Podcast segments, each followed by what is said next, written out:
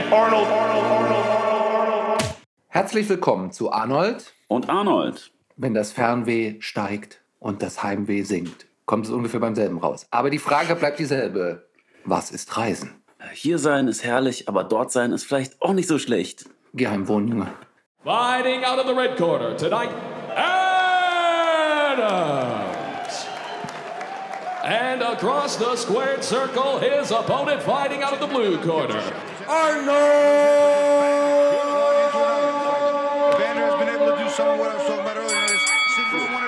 Okay. nehmen wir schon mal die Deckung runter. Heimwehen. Canossa oder Syrakus? Hauptsache Italien. Okay, ja, ja. Oder im Balkonienbunker. ähm, sind wir Reisende oder doch nur Touristen? Abenteuerfrust. Differenz Collection. Identitätsmarketing. Identitätsgepäck. Identitätsgepäckaufgabe. Flucht aus der Lebenswelt. Flucht in die Logoi als Lebenswelt. Die zweite Fahrt. nee, äh, Reisen mit Freud. Ein Ford da spielt. Ja, und warten auf die Mama. ja. Und bei Mutter fällt mir natürlich Konsum ein. Bewegungskonsum. Also Tracking-Apps für die Seele. In den Ideenhimmel. Metaphysischer Tourismus. Oder in die Hölle als Mallorca. Et in Arcadia ego. Oh Gott. Und das da sagen auch nur Leute, die, kein, die keine Italiener sind, aber noch Latein können. Das stimmt, ich habe nichts mehr. Ich bin durch. Ich bin angekommen. Oh, ja. Und ich bin noch nicht mal losgezogen. Okay. Champion of the world, the real Adams.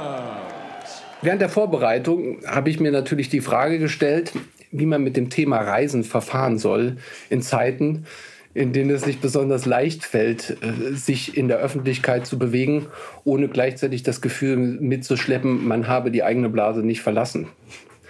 Ähm, und so liegt es auch nahe, wie auch des Öfteren auch schon äh, angedeutet worden ist, in den unterschiedlichsten Zusammenhängen, sich mit der Weltliteratur zu beschäftigen und das innere Reisen anzutreten, wenn das ein Äußere sich quasi behindert sieht. Und einer der Romane, die immer wieder Aufmerksamkeit gezogen haben in diesem Kontext, war natürlich auch Die Pest von Albert Camus. Aber ohne dass ich diesen Roman jetzt totreiten möchte, fand ich die allererste Eröffnung sehr interessant und zwar ein Motto, äh, das da lautet: Es ist ebenso vernünftig, eine Art Gefangenschaft durch eine andere darzustellen, wie irgendwas, was wirklich existiert, durch etwas, was nicht existiert. Und dabei handelt es sich um ein Motto von Daniel Defoe. Und zwar man könnte es paradox finden auf den ersten Blick, aber wenn man sich genauer anschaut, dann doch irgendwie erhellend. Ein Zitat aus Robinson Crusoe. Und genau das scheint mir doch einen interessanten Zusammenhang darzustellen, weil was hier als Gefangenschaft angesprochen wird, ist letztlich das unglückliche Zwischenziel, ein Zwischenziel von 28 Jahren, auf einer Insel, die letztlich tatsächlich auch etwas ist wie eine Gefangenschaft, in die Robinson Crusoe gerät, nachdem er es zu Hause nicht mehr ausgehalten hat. Die Robinsonade, die ja schon als solche in den Wortschatz eingegangen ist, ist also gleichzeitig Ausdruck eines Scheiterns. Und zwar des Scheiterns einer Neugier, eines Aufbruchs, gewissermaßen eines Abenteuers, das ungewollt in einer ganz anderen Art und Weise der Gefangenschaft ankommt. Nicht die des Zuhausebleiben-Müssens und des Verwehrtseins, sondern des Aufbrechens und irgendwo hängenbleibens.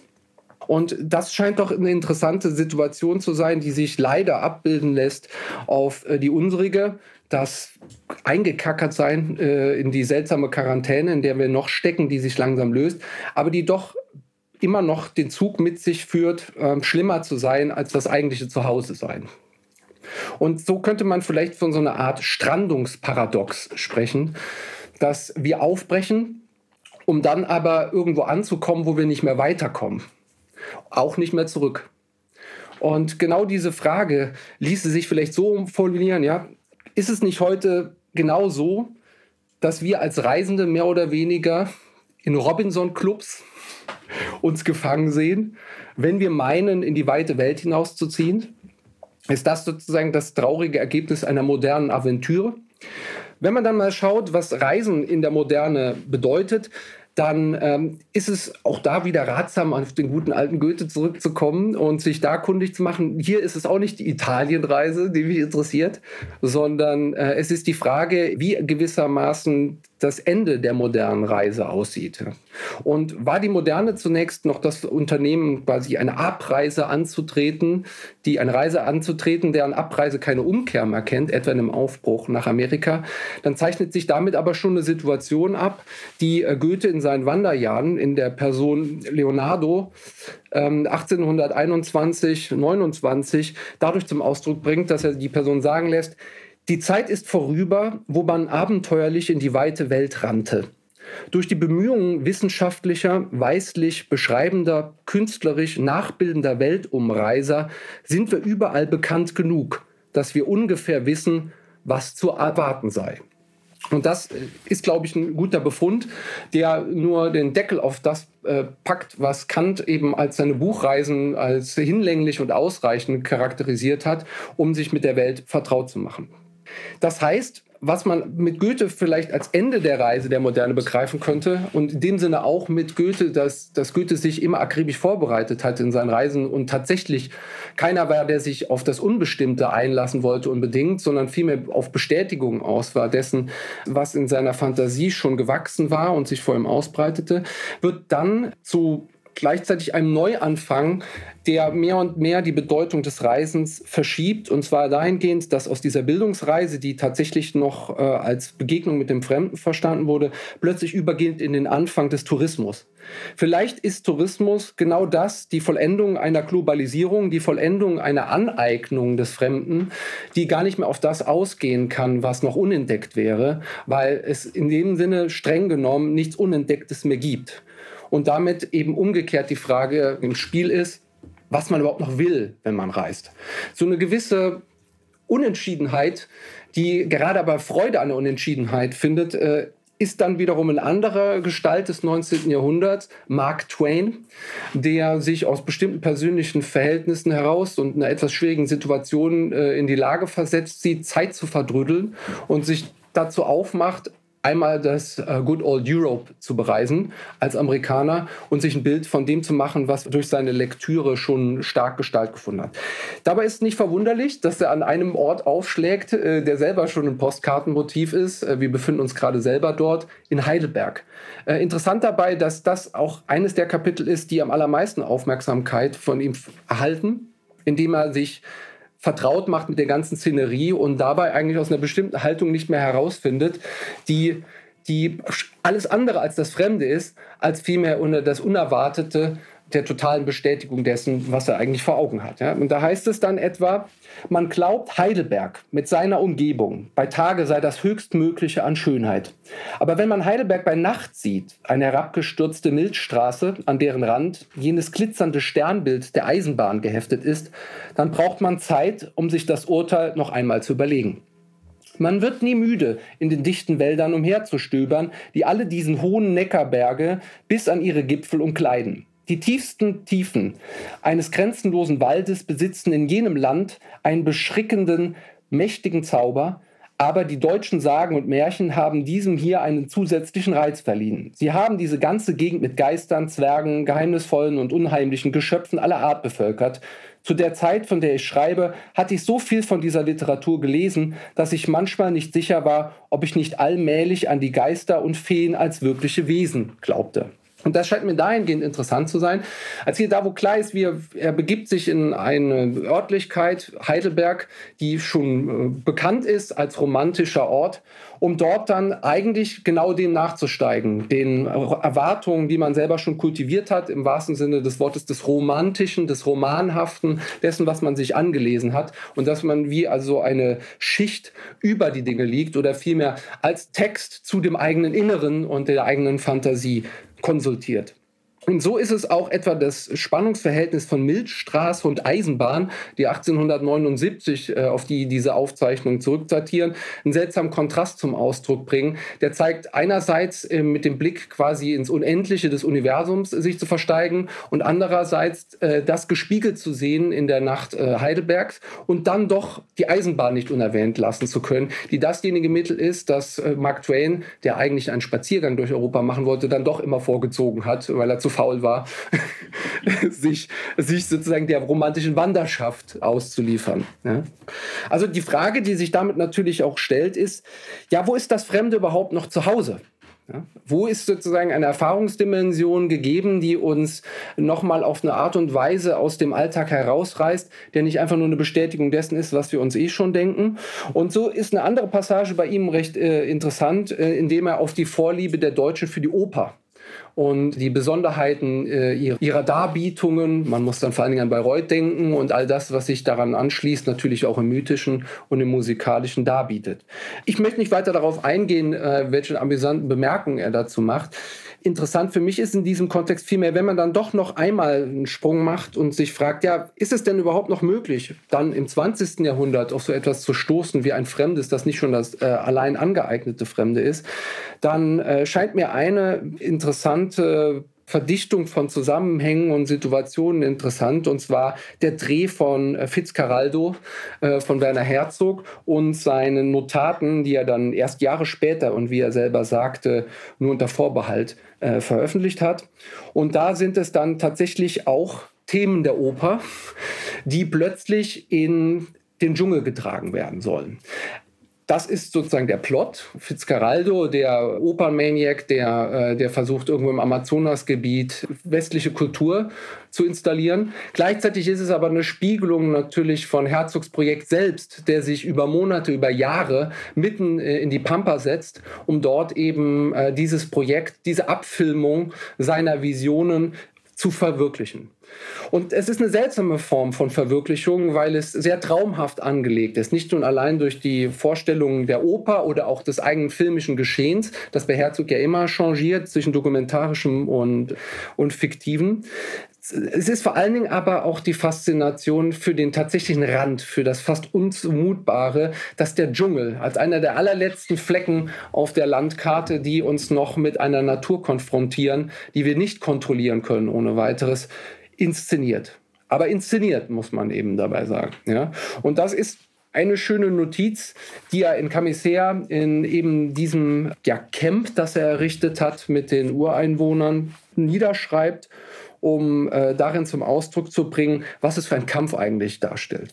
Und da heißt es am 7.6.1981, gegen die obszöne, ausartikulierte Niedertracht des Dschungels in dem als Interpunktion nur Saurier fehlen, komme ich mir vor wie ein halbfertiger, schlecht aufgesagter Satz aus einem billigen Roman.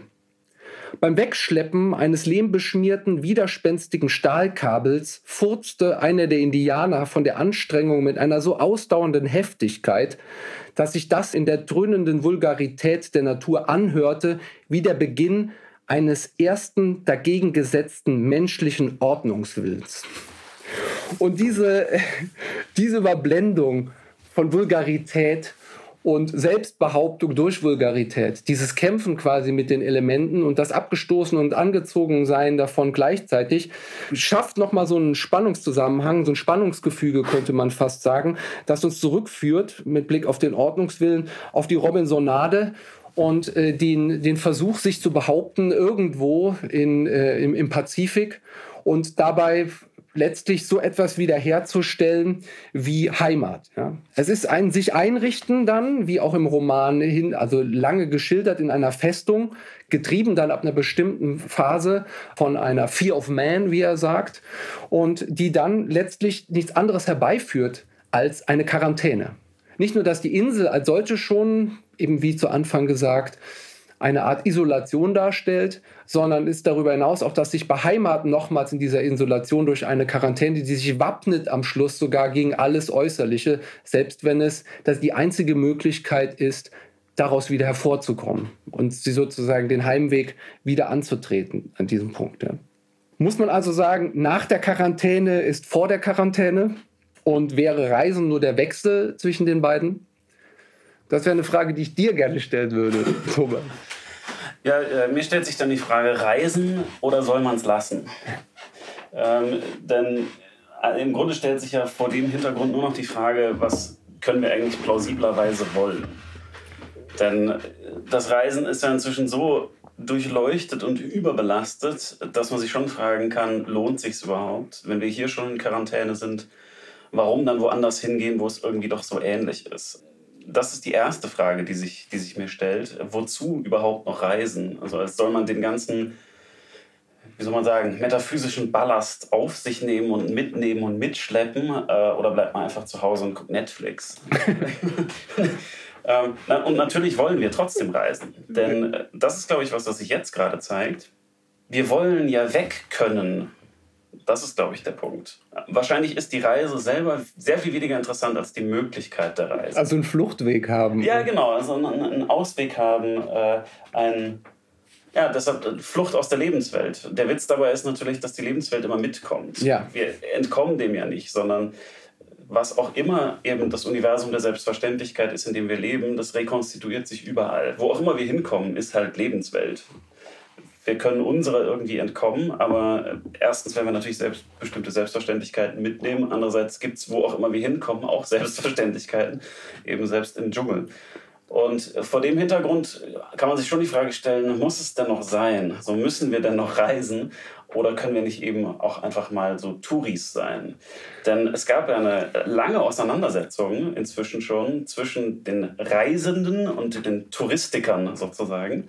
Und äh, Tourismus hat ja mal furchtbar flack gekriegt. Man denkt an Ecos äh, äh, Hyperrealismus-Vorwurf, der übrigens von Mark Twain lustig noch von der anderen Seite gefüttert wird, das ist der Surrealismus eigentlich. Ne? Dass man sagt, das reicht mir gar nicht, durch die Wälder zu laufen, sondern ich brauche auch noch Feen. Ich brauche noch Imagination. So, es reicht mir gar nicht, überhaupt nur zu verreisen, äh, sei es jetzt zu Fuß oder mit der Eisenbahn, sondern ich brauche noch was drauf.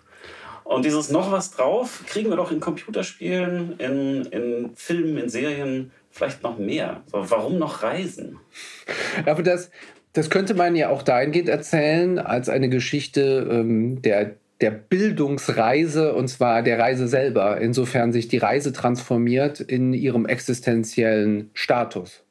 Ja, also die Touristik, die ja eigentlich auf die Idee der Grand Tour zurückgeht und damit die Ausbildung eines englischen Adligen ähm, komplettiert hat, scheint sich dahingehend zu transformieren zu haben, dass Reisen heute, da habe ich oft den Eindruck, gerade darin besteht, Selbstverständlichkeit wieder genießen zu können. Mhm. Und zwar gerade nicht, also ich will nicht ausschließen, dass das immer noch der Fall ist, aber für viele es halt einfach bedeutet, Seele baumeln zu lassen. Ja? Also und damit ausschließen möchte ich nicht, dass noch viele auf die ein Cicerone an der Hand äh, durch, durch die Ruinen stapfen, um, um sich zu bilden. Ja?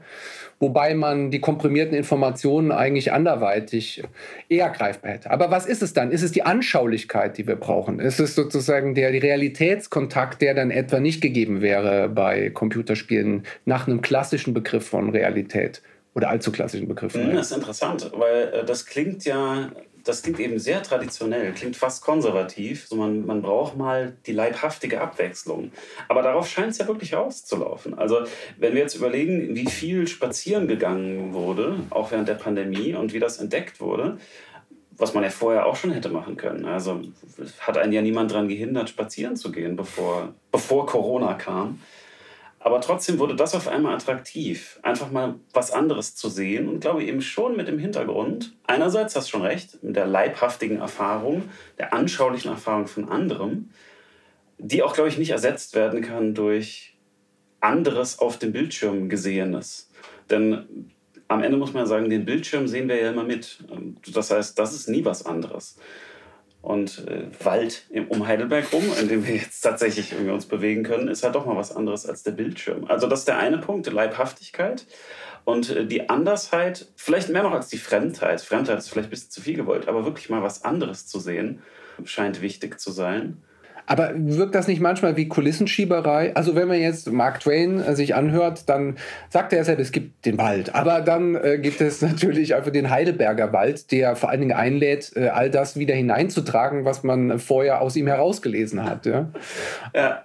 Aber Kulissenschieberei, würde ich sagen, findet sowieso statt. Also wenn wir ernst nehmen, dass wir eine szenische Existenz haben und in gewissem Sinne sowieso mit Inszenierungen beschäftigt sind die ganze Zeit, dann entkommen wir dem auch nicht. Also dann ist Kulissenschieberei wirklich so das Beste, was wir machen können. Ja, dann wäre also der Robinson Club, ja, die Wahrheit der Reise.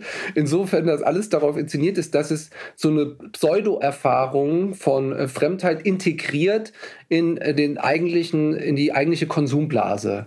Wo man wirklich einfach sozusagen den All-Inclusive-Status genießt, ohne auch nur noch ein schlechtes Gewissen zu haben, dass man nichts erlebt, weil es die eigentlichen Kriterien des Robinson Clubs ist ja nicht genau, wo man ist, sondern wie die Wetterdaten sind und ob die stabil sind und äh, ob das Angebot jetzt gesichert ist und die Animateure animiert. Ja. Ja, ja, genau. Und da wären wir so bei der, der klassischen sozusagen, Tourismuskritik, also Daniel Burstein und dann McCannell und äh, Cohen und so, die diese Punkte ja schon machen, dass man sagt, die echte Reisende ist aktiv und äh, die echten Reisende sucht Authentizität wo wir diesem schrecklichen Wort des Authentischen sind. Die Reisenden suchen Risiko, keine Sicherheit äh, und deshalb sind sie sozusagen besser als die Touristen. Und die Touristen suchen halt genau gerade das. Ja, aber und das kann man natürlich einfach umwerten. Ja, aber wenn du dann schon irgendwie am Himalaya Schlange stehst.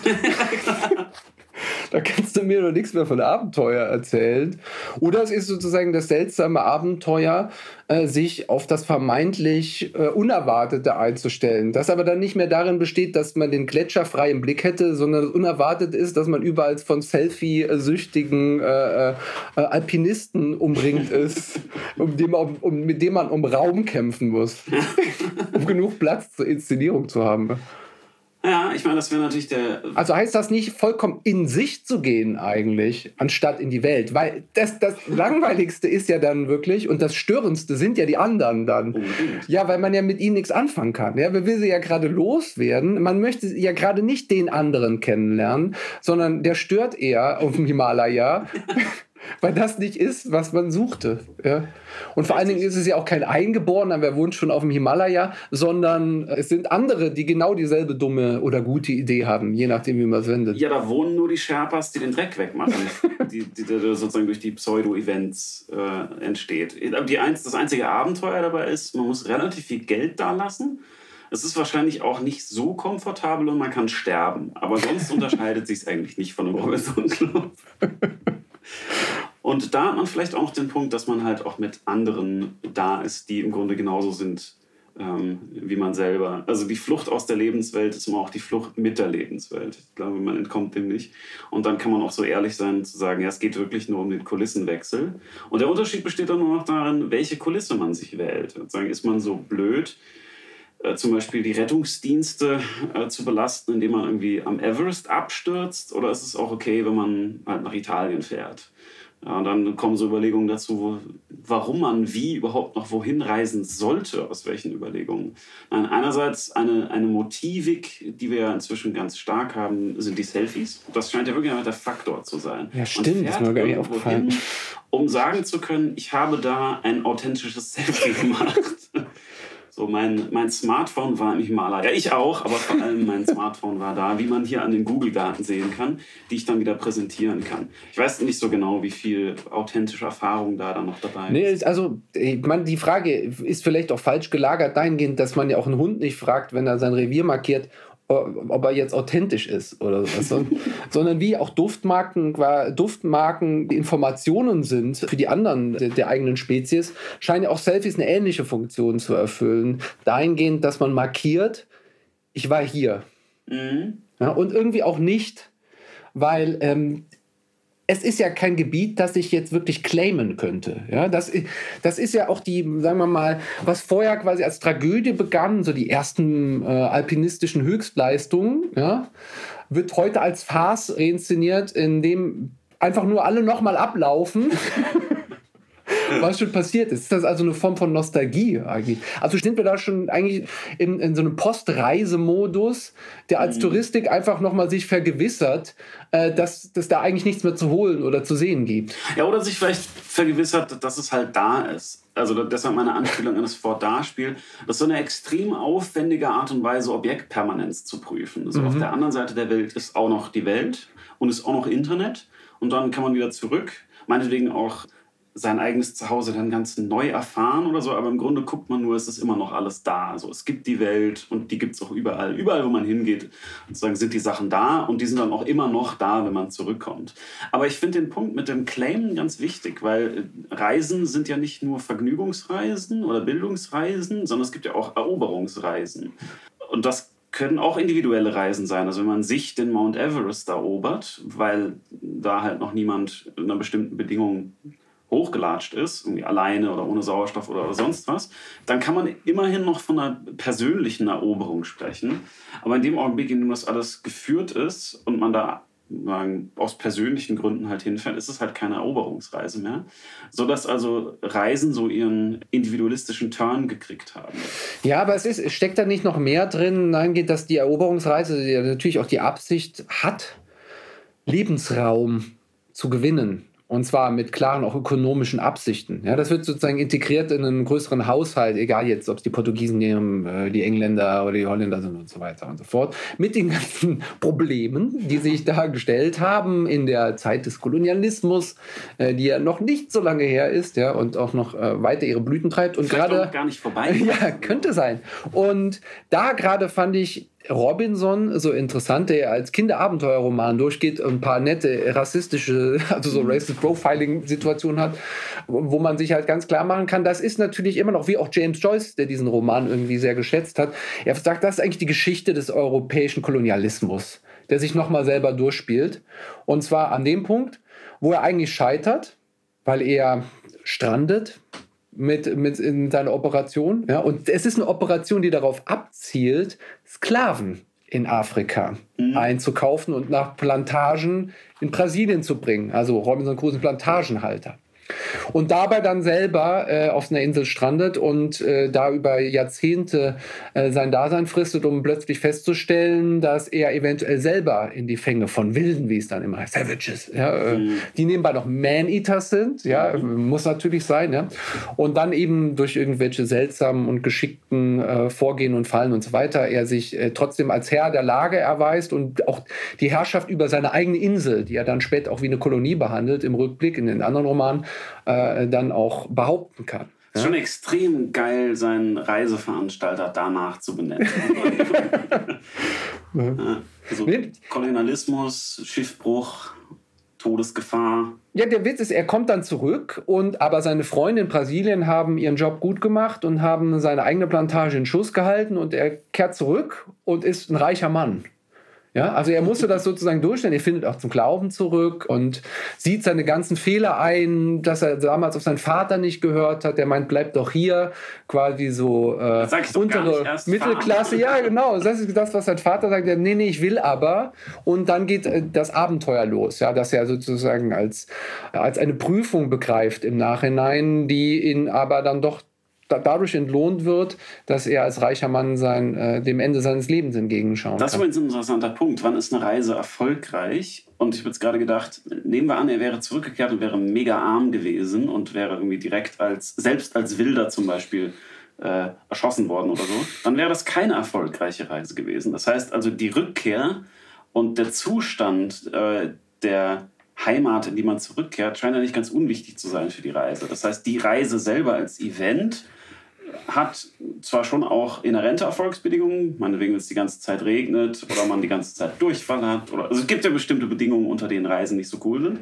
Aber äh, sagen das Woher und Wohin ist, glaube ich, auch wichtig. Also man ist irgendwo und wenn man nicht so zurückkommt, dass man zurückkommt in einen sicheren Hafen, dann war es auch keine ganz erfolgreiche Reise. Ja, aber du, ich meine, wir müssen jetzt nicht über die Odyssee reden. Das ist sowieso Subtext. Und genau das würde dann verhandelt werden als diese seltsame Bewegung oder die prägende, bildende Bewegung in das Fremde, die Aneignung des Fremden und die Rückkehr ins eigene. das ersparen wir uns jetzt mal als Platoniker, äh, das durchzudeklinieren, ja. Aber der Punkt dabei ist dann ja schon, dass eine Veränderung vonstatten geht, die eben durch die Erfahrungen, die sich angereichert hat, und Erfahrung dem Wort nach, etymologisch, mhm. legt halt genau diese Fährte. Also dass natürlich jedes Abenteuer, wenn man so will, erst dann bestanden ist, wenn es wieder nach Hause führt. Das ist übrigens auch die Doppelstruktur der Aventüre, ja, die äh, genau eigentlich auf das Zukommende, äh, wie vom Französischen, Altfranzösischen her naheliegend, äh, einen doppelten Kursus bedeutet. Also das Ausziehen, das sich behaupten, zurückkehren und dann aber wieder erneut herausgefordert werden und dann wieder den Parcours bestehen und zurückkehren. Also in der doppelten Vergewisserung dieser Struktur, die auch noch in der Robinsonade irgendwie an, äh, angedeutet ist. Ja? Jetzt muss ich doch kurz über die Odyssee ah. reden. okay, bitte. um, ähm, und zwar, weil die äh, Vergewisserung in der Odyssee, da hat äh, Jonas Gretlein sehr schön darauf hingewiesen, ja im Höhepunkt besteht, dass Odysseus zurückkommt, die Freier besiegt und dann sozusagen seine Frau ja auch äh, ihn zurücknimmt und er sie und so. Und dann hält Athene die Zeit an, damit sie erst ordentlich Sex haben können und dann vor allem, und da kann man eben äh, diese Versicherung der, der Reise sehen, vor allem erzählen können. Also die Reise reicht nicht, sondern man muss sie auch erzählen. Sie muss sozusagen einen narrativen Wert haben. Und das ist ja die Wiederholung. Also ob man jetzt sozusagen nochmal herausgefordert wird und es dann besser macht oder ob man die Reise wiederholt in Form von Erzählung, ist strukturell fast egal. Also das scheint wichtig zu sein. Ähm, und das ist ja heute auch noch so. Also das Zurückkommen können und zu sagen, das und das ist mir passiert. Also eine Reise, in der gar nichts schiefgelaufen ist zum Beispiel, äh, was man berichten könnte, wäre ja auch nicht so richtig wertvoll. Aber das ist doch dann die Bildungsreise als Bildungsroman, ja, mhm. könnte man sagen. Ich, ich, ich entwickle ein Narrativ über meine äh, Selbstwerdung. Und ich setze mich dem Reisen aus um meinen Erfahrungshorizont zu erweitern und dadurch auch mich selbst erweitert zu erfahren und das zu teilen mit meinem Umfeld und damit dieses Umfeld selber zu erweitern. Mal davon abgesehen, dass das natürlich auch ein wichtiger Informationsaustauschmodus war, eben überhaupt in der Zivilisierung, ist es auch eine, eine Selbstbegegnung mit der eigenen Fremde, könnte man sagen. Ja? Aber ist das nicht eigentlich, wenn man auf die jetzige Situation blickt, eine nostalgische Perspektive, ja, weil das, wenn wir nochmal auf den Robinson Club zu sprechen kommen, ist ja doch darauf hinausläuft, eigentlich in so eine Zeitlosigkeit einzutauchen. Denn auch das, was sich mir darbietet, etwa ausgehend von den Exkursionen, ja, die ich dann mache in gepanzerten Jeeps, äh, wenn ich in den nächsten Streichelzoo fahre, ist ja eine Erfahrung, die absolut austauschbar ist. Mhm. Ja, und selbst wenn es sich um besondere Orte handelt, sind diese Orte so tausendfach schon oder abertausendfach reproduziert, dass es ihnen in dem Sinne nichts Besonderes abzugewinnen gibt, dass es nicht eine, dass es nicht eine Ansicht wäre oder eine Erfahrung, die ich nicht doch integrieren könnte. Was ist aber dieser nicht aufgehende Rest irgendwie der eigenen körperlichen Präsenz an diesem Punkt? Ja?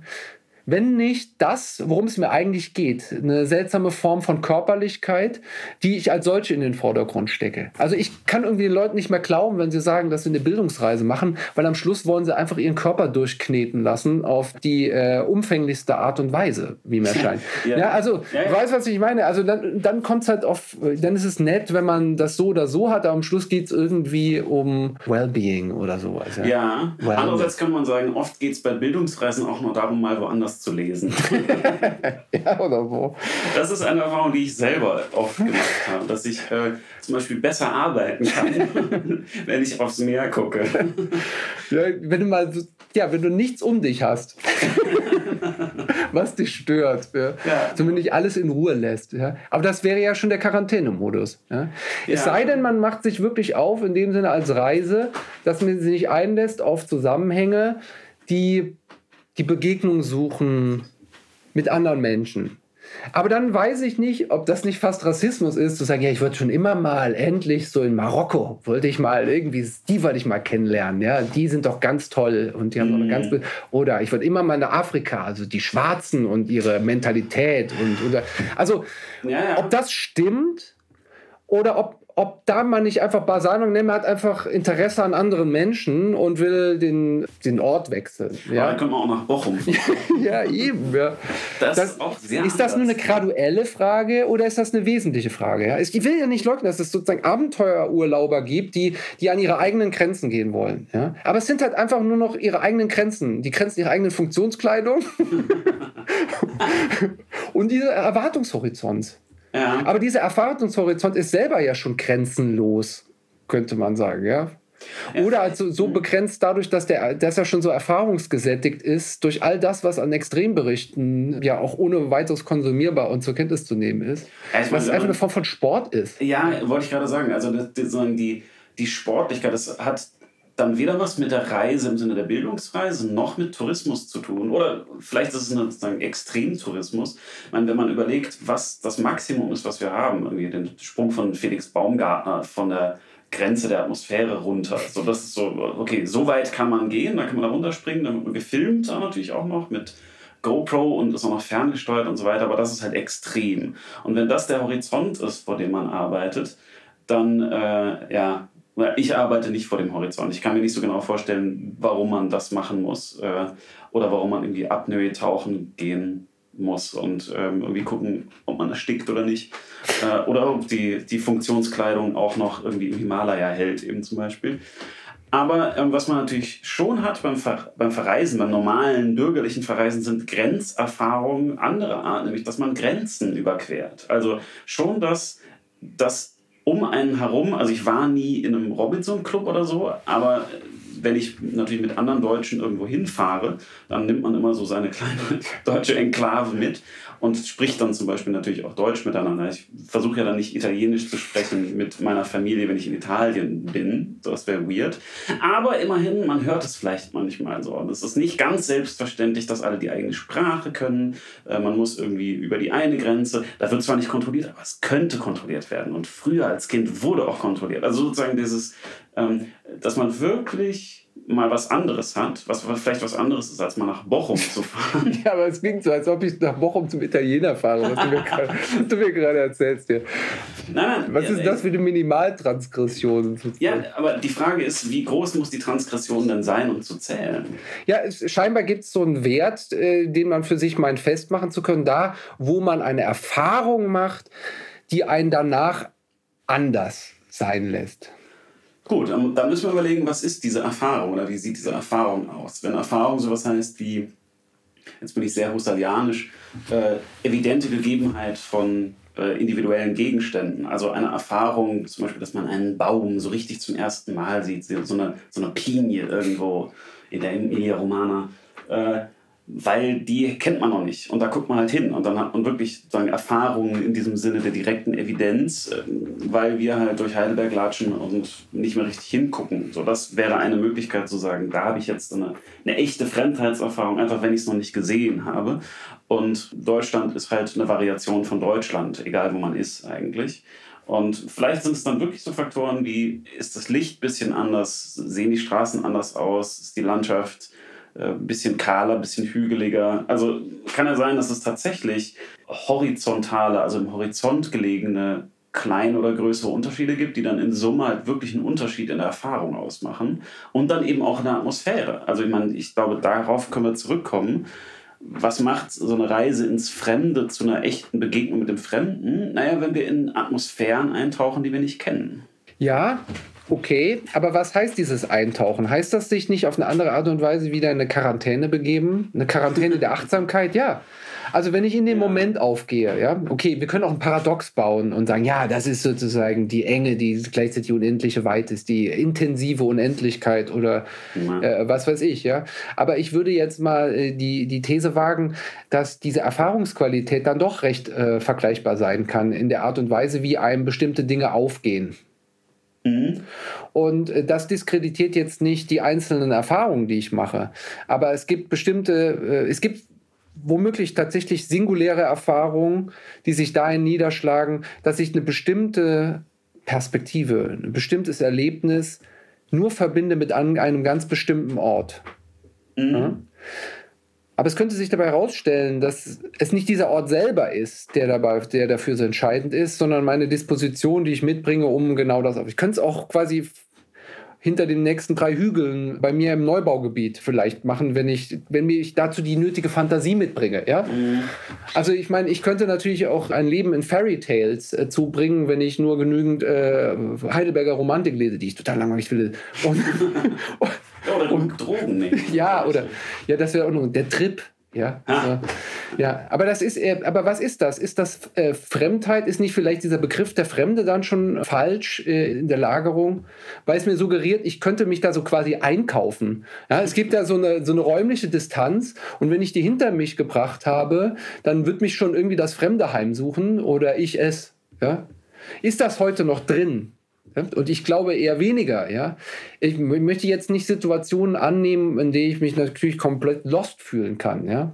Aber dafür brauche ich nicht unbedingt reisen, um mich lost zu fühlen. Nee, dafür genau. gibt es auch andere Erfahrungen, äh, die, die das machen, ja. Würde ich auch sagen. Also ich würde auch sagen, der, die Kategorie der Fremdheit ist eine, die bis jetzt entweder neutral oder positiv gesehen wurde. Auf jeden Fall als was Gesuchtes. Sozusagen, ich will in die Fremde, ich will ins Elend, äh, um mal was zu erfahren, sozusagen. Aber Fremdheit ist ja was unglaublich Bedrohliches äh, oder kann auch was unglaublich Bedrohliches sein. Und wenn man das übertreibt, dann klingt Reisen fast wie so ein Ausflug in so einen schizophrenen Wahn, weil da wird es wirklich fremd und unheimlich, unheimatlich.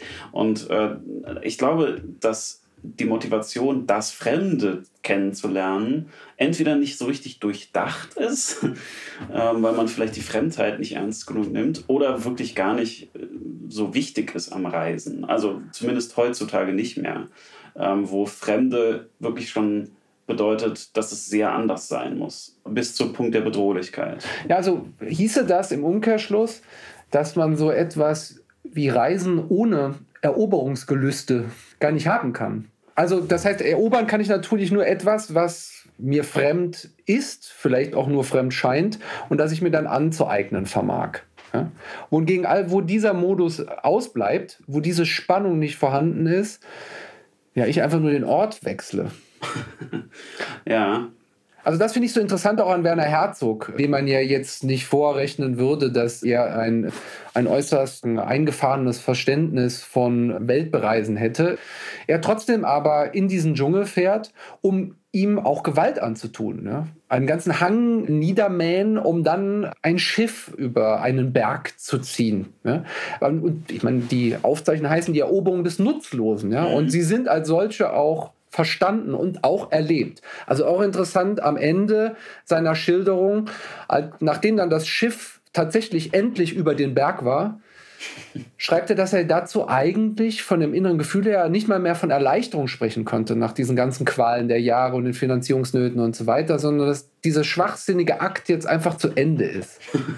und da jetzt nicht viel bleibt. Und dass auch bei der Rückkehr er dann doch wieder einfach nur diesen Dschungel sieht, der ignoriert, der also vollkommen in seiner vollkommenen Ignoranz gar nicht mal wirklich zur Kenntnis genommen hat oder nur vorübergehend, dass man sich behauptet hat in ihm, dass man ihm etwas abgetrotzt hat. ja. Und dann auch schon nach ein paar Jahren tatsächlich alles wieder zugewachsen ist, sodass man das eigentlich kaum mehr entdecken kann, was da vorher an, an Arbeit drinsteckte. So. Und auch an Wahnsinn, um das durchzuziehen. Ja, aber das mit dem Abtrotzen scheint mir tatsächlich ein wichtiger Faktor zu sein, wenn wir annehmen, dass zur Reise sowas wie Aktivität wesentlich dazugehört. Also, dass das schon ein wesentlicher Unterschied ist zwischen dem Pauschalurlaub im, im Club und der echten Reise, dass bei der echten Reise, selbst wenn sie gar nicht so weit geht, äh, eine bestimmte Form von Aktivität im Spiel ist, die was Gewalttätiges hat ähm, oder die zumindest was Aneignendes hat.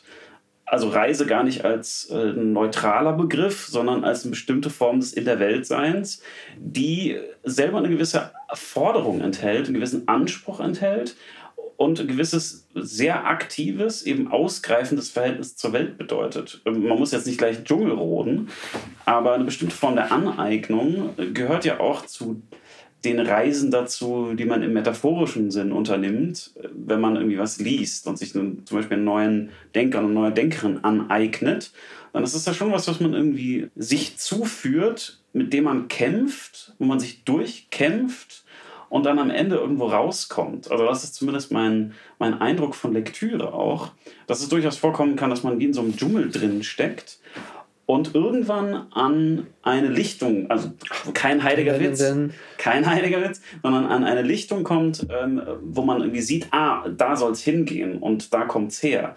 Und das hat aber schon was damit zu tun, dass man irgendwie rodet. Und ähm, vielleicht gehört es zu einem interessanten Begriff von Reise dazu, dass eine bestimmte Form von Aktivität drin ist und nicht der Passivität, nicht das bloße Erleben. Ja, das wäre dann eine Bildung, Bildungsreise, Bildungslektüre, äh, Entfremdung zu sich selbst und irgendwie das Vorstoßen ins Offene. Aber gerade das, wenn wir jetzt doch mal bei Heidegger bleiben, findet sich vielleicht wieder in seinen Griechenlandreisen berichten, die aber immer mit der eigenen Enttäuschung zu kämpfen haben, im doppelten Sinne, bis dann doch irgendwie auf Delos dann plötzlich das Licht angeht ja, und wieder aus. Aber die eigentliche Reise, die Heidegger immer wieder als sein Unterwegs durchdekliniert, die er immer wieder begeht, ist der Feldweg. Mhm. Ist das, was da hinten rum so ein bisschen hinter dem eigenen Haus sich da durch die Hügel schlängelt und was eigentlich wohl vertraut scheint und dann doch mit jeder Wegbiegung, mit jeder Kehre äh, ganz andere Dimensionen aufzeigt. Ist das jetzt einfach, also ist das einfach nur absolut bieder und so die absolute Schwundstufe von Erfahrung?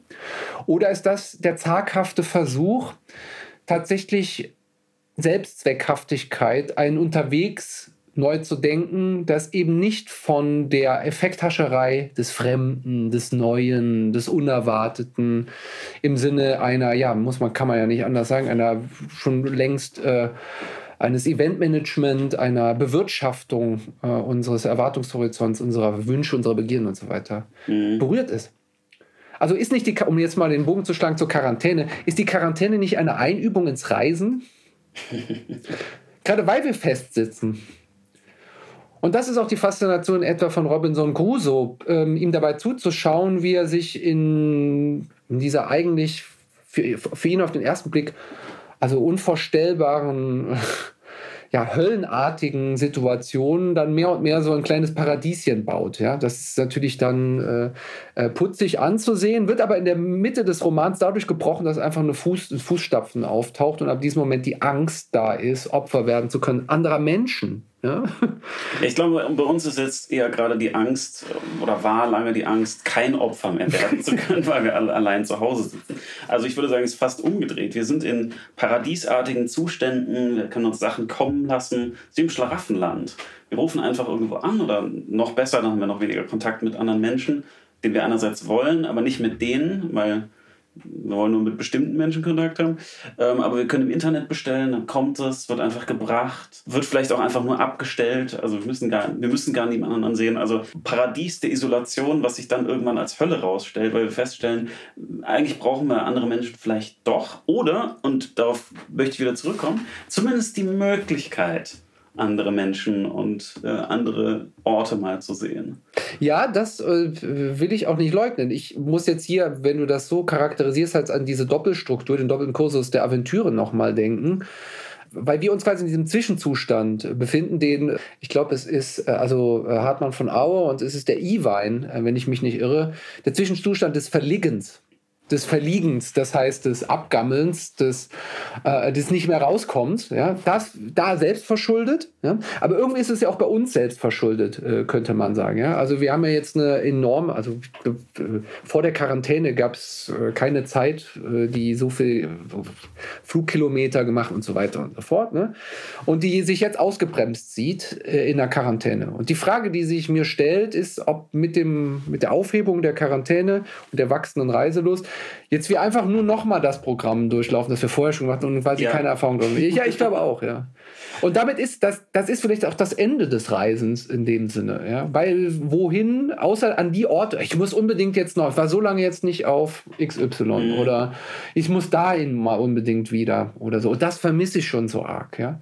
Ist das Ausdruck einer Heimat? Also sind wir schon ja. so weit, dass, dass die Welt so sehr bereist ist, dass wir Fernweh und Heimweh gar nicht mehr auseinanderkriegen, weil der eigene Ort schon vollkommen zur Disposition steht, ja, und selber nur ein Transitstatus ist und es dann eher naja, die Wetterlage ist, die uns entscheidet äh, und entscheiden lässt, wo wir hingehen?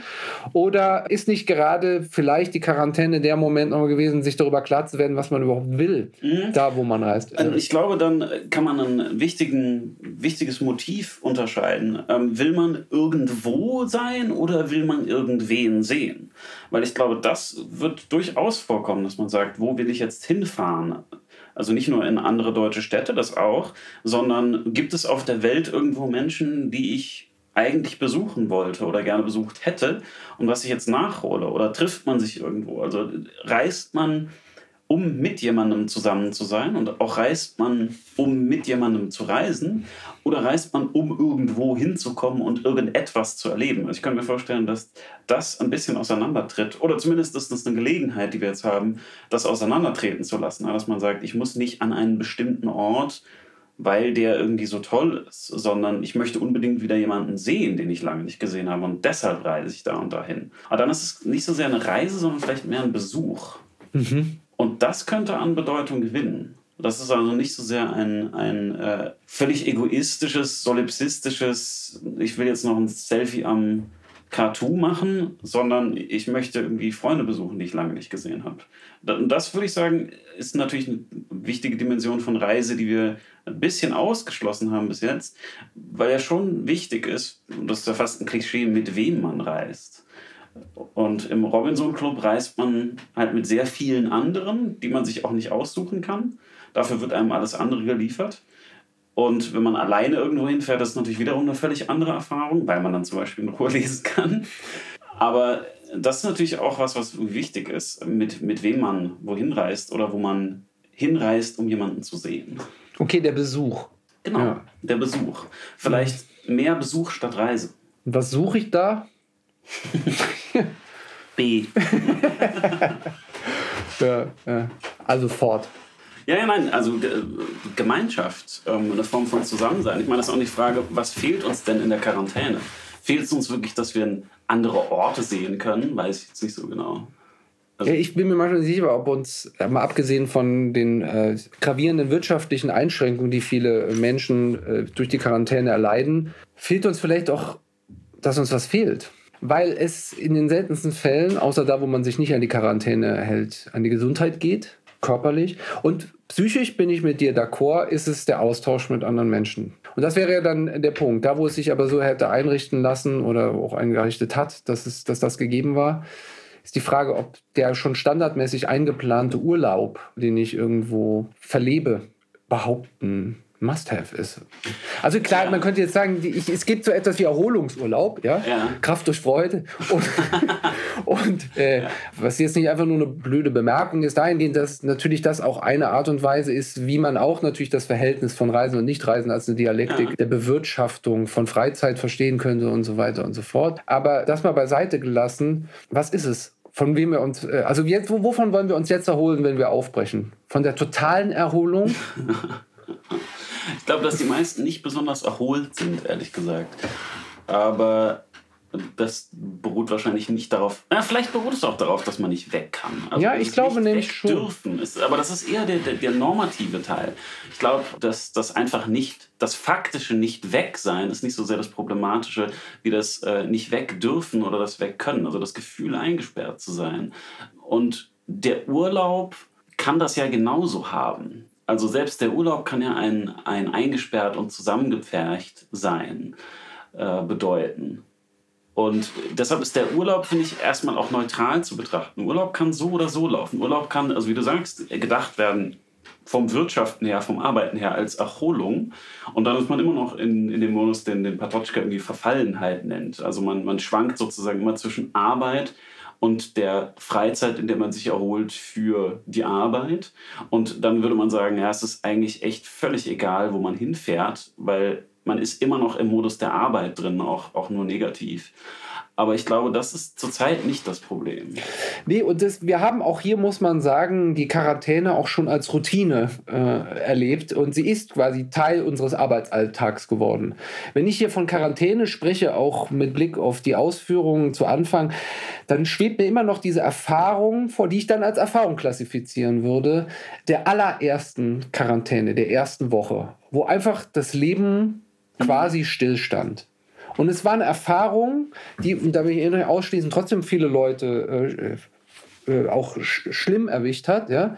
Aber für viele auch wirklich so ein Aufatmen war, weil für einen kurzen Moment klar war, dass nichts klar ist, wie es jetzt genau weitergeht, aber dass einfach nur die Dinge, die da sind, so laufen, wie sie gerade sind. Ja. So. Ohne irgendwelche besonderen äh, Möglichkeiten, wie man das doch noch das Arbeiten und das Homeoffice kombinieren kann mit der Familie und so. War das nicht eigentlich der universale Erholungsurlaub Doch. äh, einer, äh, der ganzen Welt quasi? Also die Erholung vielleicht nicht einmal sozusagen Ja, aber du- das ja, Reisemotiv, falsch, also ja. sozusagen den Kein Erholungsurlaub, Urlaub. Ähm, das Urlaubsmotiv hat man, glaube ich, schon gehabt am Anfang. Also zumindest ich und die Leute, die ich Ja. so kenne. Insofern das sozusagen die Ausnahme war. Und das ist natürlich auch was, was eine Reise auszeichnet. Auch äh, polemisch gegen Tourismus.